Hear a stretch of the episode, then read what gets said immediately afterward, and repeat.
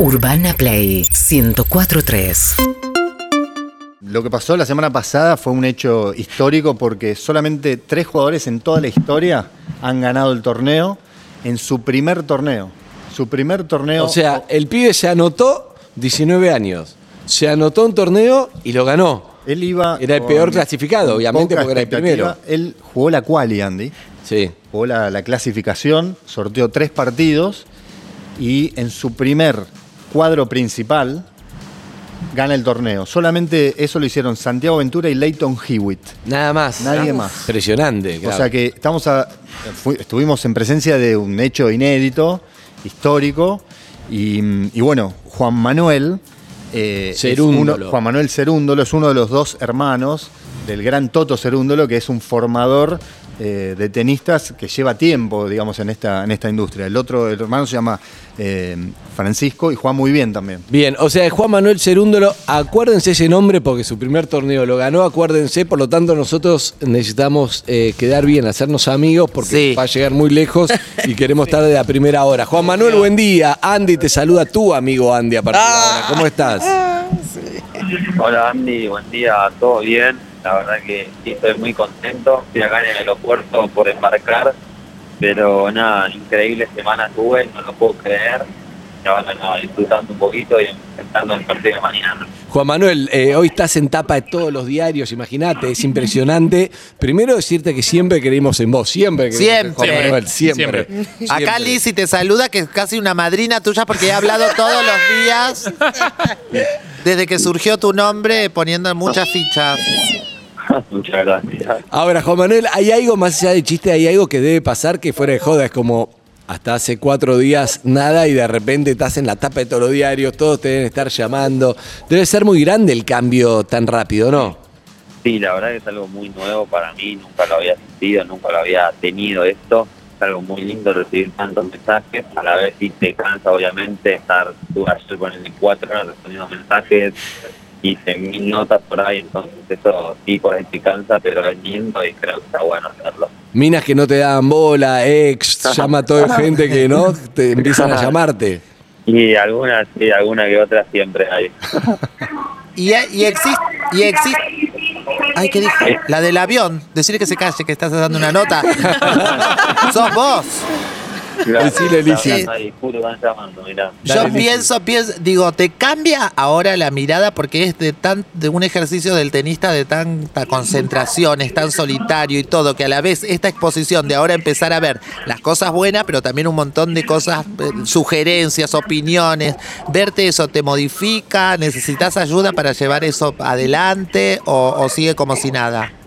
Claro, obvio, sí, obviamente ahora tienes muchas más miradas, la gente a estar mirando, observando, estudiando y es una motivación, a la vez ahí un poco de presión, pero nada, el que no, no, la verdad no me presiona, hay que seguir normal y voy a seguir haciendo mis cosas. Claro. Bien. Eh, Juanma, eh, te quería preguntar que ayer, ayer vi el partido y estabas 2-0 abajo en el, en el tercer set, ya se te había empezado a complicar el, el partido. ¿Qué te dijo tu entrenador, si, si- si lo querés compartir con nosotros, que veo que empezaste a, a pegarle la pelota muy fuerte? Eh, ¿qué, qué pasó? ¿Qué cambio hubo? Me gusta eso porque me gusta antes que conteste, porque es algo que uno se imagina, va perdiendo 2-0, Claro. es la final que tiene que ganar y el entrenador te dice algo que es clave. No sabes si te dice si perdés te mato, Sí, sí, sí. si perdés. Ju- sí. Jugá bien, pelotudo. Sí, Ganas por ahí. seis, o, o qué. ¿Qué te dijo, Juan?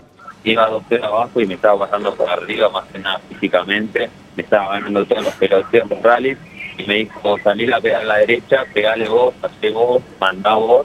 Y bueno, eso hice, le salí a pegar más fuerte a la derecha, salí a mandar yo, a hacer los winners yo, y ahí como de vuelta al partido en el tercer set. Bien. Bien. Yo ahí ya me marearía, empezaría a preguntar a la derecha de quién, a la Claro. mía o a la Ah, derecha bueno, de pero él? él está entrenado. Eres un genio. Escúchame, ¿te llamaron eh, referente? No digo Nadal y Federer todavía no, pero ¿te llamaron todos los de acá? ¿O, Diego, Nalbandián? ¿Alguien te llamó? Me llegaron saludos ahí por Instagram, sí, saludó del Potro, que no lo podía creer, la verdad algo increíble. Diego Schwarman me saludó Ah. por Twitter.